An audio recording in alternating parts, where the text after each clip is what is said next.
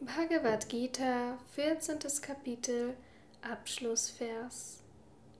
So endet in den Upanishaden der glorreichen Bhagavad Gita, der Wissenschaft vom Ewigen, der Schrift über Yoga, des Dialoges zwischen Sri Krishna und Arjuna, das 14. Kapitel mit dem Namen Der Yoga der drei Gunas.